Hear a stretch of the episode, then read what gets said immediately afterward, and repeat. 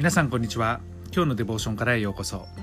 今日は2021年11月30日。今日の聖書箇所はローマ人への手紙1章16節から17節。今日のデボーションタイトルは信仰によって生きる。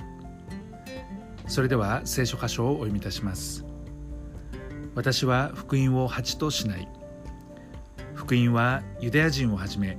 ギリシャ人にも信じる者すべてに救いをもたらす神の力だからです。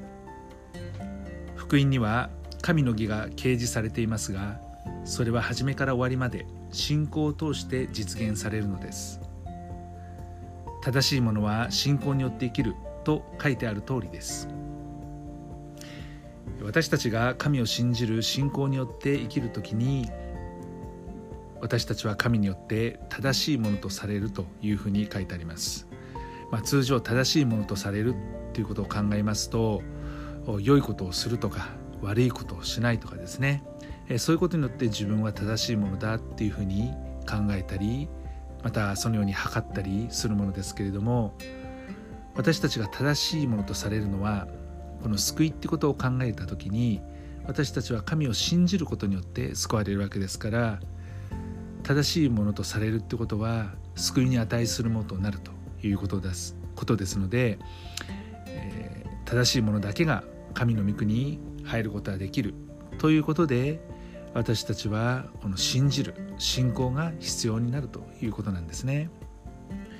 ですから良い行いだけでは十分ではないってことです。周りから尊敬されること素晴らしいことですけどもでもそれでも救いには値しないわけです。表彰されるような善良な市民として生きることも素晴らしいことです。しかしそれによって私たちは救われることはできるわけではありません。イエス・キリストを救い主として信じること以外私たちは救われることはできないんだと聖書にはっきりと書いてあります。じゃあなぜイエス・キリストなのかってことですけれどもイエス・キリストは神の御子です。神の子としてまた神として私たちのもとに来てくださりそれは私たちを罪から救うために来てくださったのでこの方を救い主と私たちは呼ぶわけですね。もしイエス・キリストが単なる宗教家または預言者とか革命家とかそういう存在であったとしたらそこには救いはありません。また賢者とか知者指導者であったとしてもそれはそうかもしれませんけれどもそれだけでは私たちを救うことができないわけです。つまり神が人となって来られたということが大切なわけですね。イエス・キリストが神の子であり救うにしてあるからこそ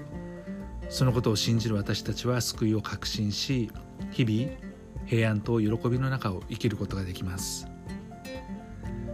私が信仰を持ったのは福音を聞いたからでした。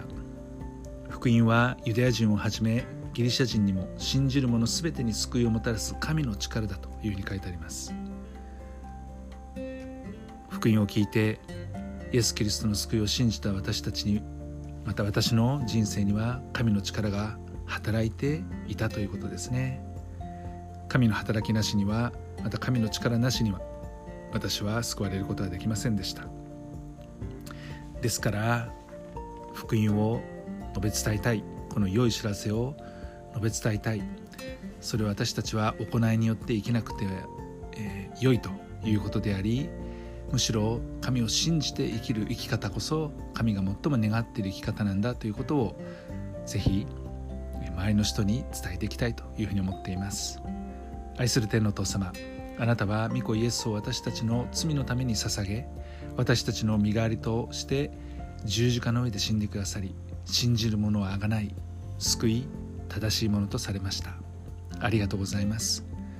主イエスキリストの皆によってアーメン。今日も皆さんの歩みの上に神様の豊かな祝福がありますように。